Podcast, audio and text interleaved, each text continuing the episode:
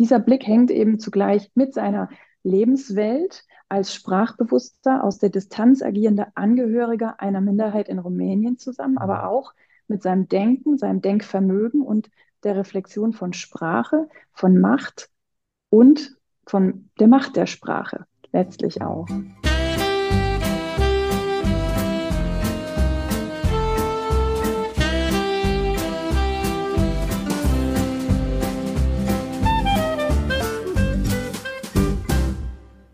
Herzlich willkommen zu einer neuen Folge der Donauwellen, der Südostcast. Bei uns geht es um Menschen, Themen und Bücher, die Donau hinab und die Karpaten hinauf.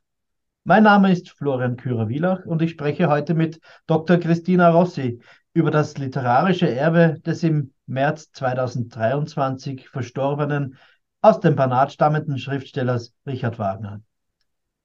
Christina Rossi ist aktuell wissenschaftliche Mitarbeiterin am Institut für Sprache, Literatur und Kultur der Technischen Universität Dortmund. Vor einigen Jahren hat sie für das IKGS den damals Vorlass, mittlerweile Nachlass Richard Wagners bearbeitet und sich auch literaturwissenschaftlich intensiv mit seinem Övre und seiner literarischen Persönlichkeit auseinandergesetzt. Außerdem verwaltet sie, so hat es Richard Wagner verfügt, nun nach seinem Tod die Nutzungsrechte seines literarischen Werks. Gemeinsam mit unserer Kollegin Ennike Darz hat sie 2018 den Band Wendemanöver Beiträge zum Werk Richard Wagners herausgegeben. Ein Jahr zuvor erschien ihr Interviewbuch Poetologik, der Schriftsteller Richard Wagner im Gespräch. Herzlich willkommen, Christina Rossi. Vielen Dank, Florian. Ich freue mich sehr über die Einladung und auf unser Gespräch. Liebe Christina, du hast dich entschieden, ähm, das Buch, das im Visa Verlag erschienen ist, der Gesprächsband mit Richard Wagner, als Poetologik zu bezeichnen. Wie kommst du auf diese Idee? Ja, eine schöne erste Frage und die Antwort ist hoffentlich nicht so komplex, wie der Begriff auf den ersten Blick erscheint. Denn der Begriff Poetologik existiert so gar nicht. Er setzt sich aus zwei Begriffen zusammen, Poetologie und Logik. Die Poetologie bezeichnet sozusagen die Wissenschaft von der Dichtkunst, also früher tatsächlich in der Antike ein Regelwerk zum guten Schreiben, inzwischen mehr ein Format der Selbstäußerung von Schriftstellern und Schriftstellerinnen über ihr eigenes Schreiben. Synonym wird häufig der Begriff der Poetik verwendet, Vielleicht ist vielen der Ausdruck der Poetikvorlesung bekannt, den ähm, ja, zeitgenössische Schriftsteller im Vortragsformat häufig halten, um ihr eigenes Schreiben zu kommentieren. Dabei geht es eben darum, die eigene Schreibweise, Haltungen, Motivationen und Ansprüche ähm, ein bisschen darzustellen, die ja in das eigene Schreiben immer mit einfließen. Und das Buch ist jetzt eben, wie du gesagt hast, ein Gesprächsband, also ein langes Interview, in dem Richard Wagner über die zentralen Ideen und Ausgangspunkte seines Schreibens spricht. Deshalb liegt dieser eine Begriff der Poetik natürlich schon mal nahe, ähm, denn diese Poetik eines Schriftstellers ist letztlich dessen individuelle Dichtungstheorie. Und jetzt gibt es Schriftsteller, die sehr reflektiert vorgehen und sehr klar sind über das, was sie literarisch tun und beabsichtigen. Und es gibt andere, die das gar nicht tun, die es auch sogar ablehnen, zu stark darüber nachzudenken im Vorfeld. Und damit kommen wir zu dem zweiten Begriff der Logik. Richard Wagner war eben ein Schriftsteller, der auch philologisch sehr, sehr gebildet war, der sehr stark reflektiert hat, was und wie und warum er schreibt, was sein Anspruch ist und der auch, egal in welchem Genre er geschrieben hat, sehr stringent, sehr strukturiert, sehr präzise und sehr konsequent vorgegangen ist. Ich fand also, dass seine Poetologie stark von der Idee der Logik durchdrungen ist und der Begriff der Poetologik jetzt eben nicht nur ausdrückt, dass sein Schreiben und sein Selbstverständnis als Schriftsteller eine ganz prägnante poetologische Fundierung besitzen, sondern dass er eben auch etwas Wichtiges und Typisches über diese Fundierung aussagt. Denn mhm. die kann man durchaus als kopfgesteuert und sehr rational charakterisieren. Denn Richard Wagner hat jeden Diskurs, den er aufgenommen hat, immer mit harter Logik analysiert, egal in welcher Textfassung, in welcher Textgattung und in welchem Format. Mhm. Hat er sein eigenes Schreiben eigentlich gerne kommentiert? Ja, ich denke schon. Ähm, er hat es in, es gibt schon ganz, ganz frühe Interviews in Zeitungen in Rumänien abgedruckt, in denen er sich auch schon immer sehr, sehr klar geäußert hat.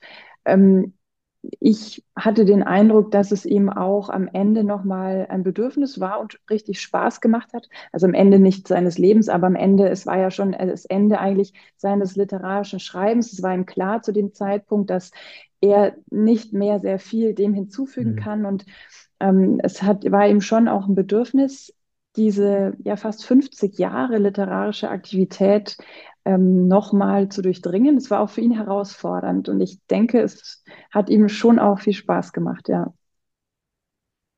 Ja, vielen Dank. Die Möglichkeit, das Buch zu erwerben, verlinken wir in den Show Notes. Und es gibt ein zweites Buch, das im Umfeld des IKGS erschienen ist zu Richard Wagner, der Band Wendemanöver, bereits erwähnt, den du gemeinsam mit Ennike Darz herausgegeben hast. Beiträge zum Werk Richard Wagners mit literarischen Texten von Felicitas Hoppe, Johann Lippert und Richard Wagner. Wie kommt ihr auf den Titel Wendemanöver? Ja, das knüpft sogar sehr gut an das eben Gesagte zum anderen Titel an, denn trotz aller Logik gab es in Richard Wagners Werk und Schreiben durchaus Widersprüche und Kurswechsel. Vor allem hat er sich, obwohl er in seinen Haltungen und auch im Stil seines Schreibens im Grunde immer sehr konsequent war, immer wieder neu erfunden. Das wird etwa in der Vielzahl dieser verschiedenen Textsorten deutlich, in denen er geschrieben hat, aber auch inhaltlich. Er hat sich anhand der Themen, die seine Lebenswelt und auch seine sehr rege geistige Beschäftigung vorgegeben haben, entsprechend auch immer wieder mit ganz neuen Sachverhalten und Themen beschäftigt und neu angesetzt. Man konnte als Leser oder Verleger nie wissen, mit was kommt er als nächstes auf.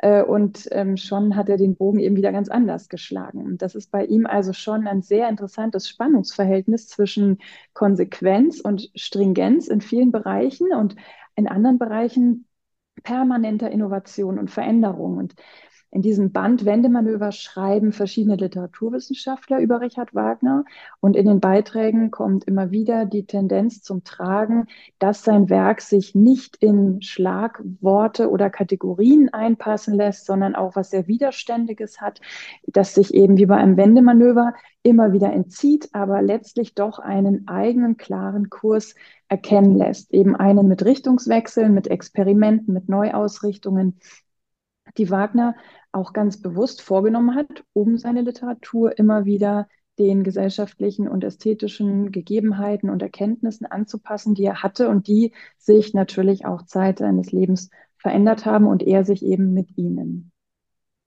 Das spiegelt ja bis zu einem gewissen Grad auch seine Biografie wieder, würde ich jetzt mal behaupten. Und wie du ja auch jetzt schon andeutest, war er eben auch genremäßig ein sehr vielfältiger Autor, der eigentlich viele, viele ja, Genres beherrscht hat. Lyrik, Prosa. Er hat auch mal leichtere Literatur geschrieben, äh, wie einen Krimi. Aber er nahm eben auch regelmäßig in Essays und Kolumnen Stellung zu gesellschaftlichen Entwicklungen, was ihm ja nicht immer nur sozusagen positive äh, Resonanz eingebracht hat.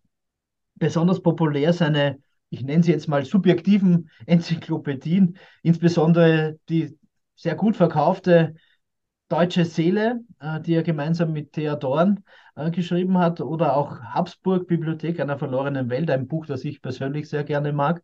Aber was wird jetzt auf lange Sicht von ihm bleiben? Worin liegt seine besondere, singuläre Stellung in der deutschen Literatur? Ja, das ist eine ganz komplexe Frage, was erstmal sein Werk betrifft.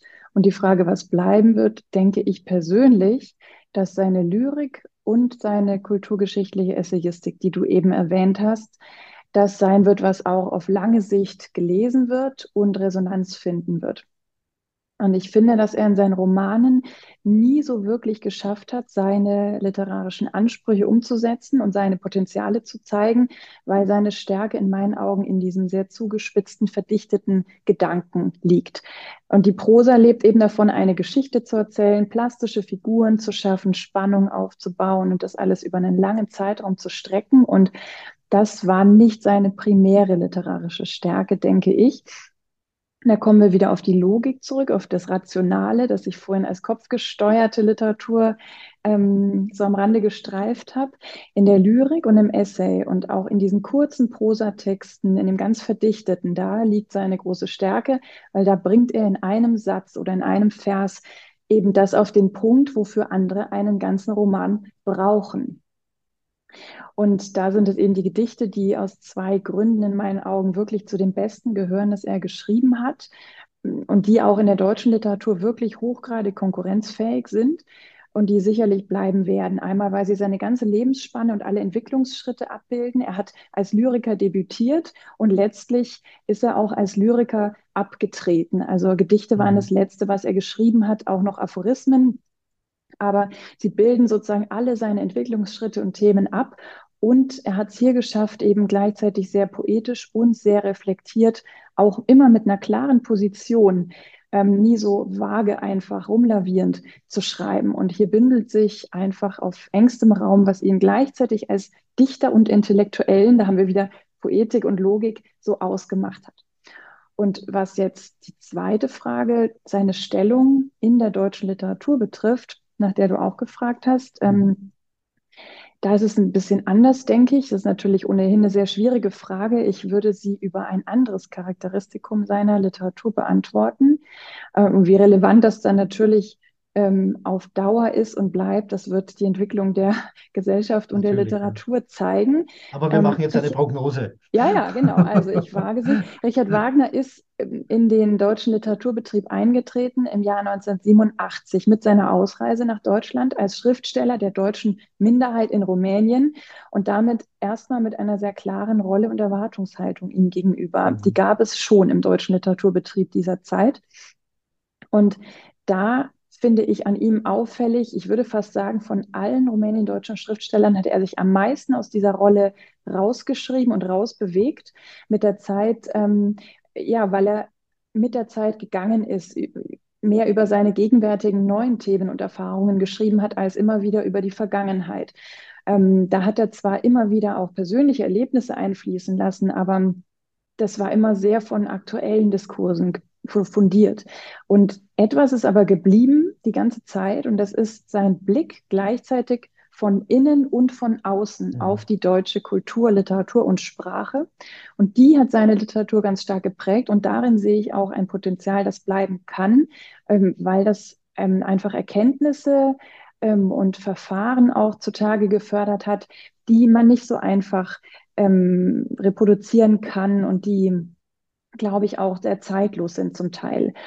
Ähm, bei Hertha Müller wurde dieser Blick von Seiten der Literaturwissenschaft übrigens als der fremde Blick bezeichnet. Mhm. Ähm, ich würde daran angelehnt bei Richard Wagner dann mehr von einem Blick sprechen, der mehr sieht, also der durch Dinge und Phänomene hindurchschaut, so hinter die Fassade und der, wenn er sich auf eine Idee oder einen Begriff fokussiert, den dann auch regelrecht aufsprengt. Bei ihm war dieser fremde Blick, der eben innen liegt, aber von außen gleichzeitig schauen kann, auch eben noch um einen so einen unbestechlichen, kritischen Geist ergänzt, der sich mhm. auch literarisch artikulieren wollte. Das ist immer über die persönliche Erfahrung hinausgegangen. Und ähm, ich habe mal irgendwann, ich habe ja auch zu Hertha Müller gearbeitet und irgendwann hatte ich mal diesen Impuls, Richard Wagner und Hertha Müller als den Kopf und das Herz der rumänien-deutschen Literatur zu bezeichnen, also ihn als Kopf, sie als Herz, wobei das natürlich weder den beiden noch ihrer Literatur gerecht wird und natürlich auch nicht der rumänien-deutschen Literatur, die natürlich aus viel weiteren Stimmen besteht, aber vielleicht ist diese Tendenz klar.